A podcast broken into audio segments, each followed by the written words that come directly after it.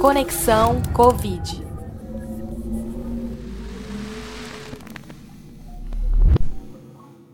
A medicina tem uma alternativa para ajudar aqueles pacientes com problemas renais graves. Esse tratamento é ainda mais importante para os pacientes com Covid, que estão com os rins comprometidos e internados em unidades de terapia intensiva. Quer saber qual é? Ouço Carlos Pena. Diálise é um nome genérico. A gente fala em hemodiálise, porque o prefixo hemo se refere a sangue. É porque tem outras modalidades de diálise, mas para nossa conversa aqui a respeito de paciente crítico em UTI, seja por Covid ou não, nós vamos falar em hemodiálise.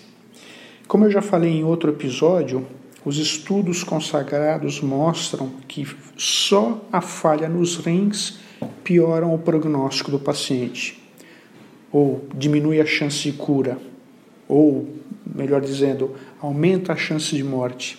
Então, funcionamento dos rins é algo que a gente monitora constantemente em UTI, seja através de exame de sangue, seja através do volume de urina que o paciente fabrica de hora em hora. E dentre os exames de sangue, o mais importante é a dosagem da creatinina. É um exame simples, barato, que a medicina usa há 150 anos para ver o funcionamento dos rins. Incrível, né? Com tantas modernidades, exames sofisticados, a gente ainda utiliza um exame simples há 150 anos. Então, quando você fizer o seu check-up para ver o funcionamento dos, dos rins, o médico tem que pedir a creatinina. Bom, mas voltando aqui para a diálise. Para a gente fazer a filtragem do sangue, a gente precisa puxar o sangue do paciente por uma máquina que filtre o sangue sujo. Então precisa de uma veia calibrosa. E não vale essas veias fininhas que a gente tem nas mãos, nos braços.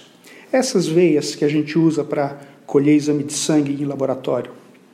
Não, a gente precisa de uma veia calibrosa, a gente usa ou uma veia do pescoço ou uma veia da virilha.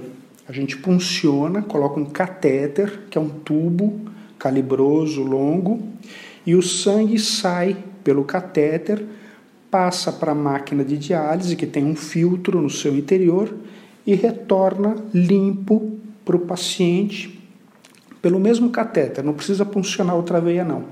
É só é uma, uma punção, só um catéter só, e que o catéter tem dois compartimentos um por onde sai o sangue sujo e outro por onde ele volta devolvido limpo. Quanto mais grave o paciente, mais difícil fazer uma sessão de diálise, pois pode acontecer reações, tais como é, queda da pressão, arritmias cardíacas, que é quando o coração sai fora do ritmo normal. Então, resumindo, pode ter complicações em fazer uma sessão de diálise. E não dá para prever se depois que o paciente melhora de Covid e até recebe alta, se vai continuar precisando de diálise, né? É, tudo depende também das tais comorbidades. Já deve ter ouvido falar esse, esse termo. Então, se o paciente já tem diabetes, já tem hipertensão arterial, já é idoso, as chances dele recuperar o funcionamento do rim já é mais difícil. Quem teve comprometimento renal durante o internamento por causa da Covid vai precisar de cuidados especiais depois da alta? Responde pra gente. Opa, no próximo episódio.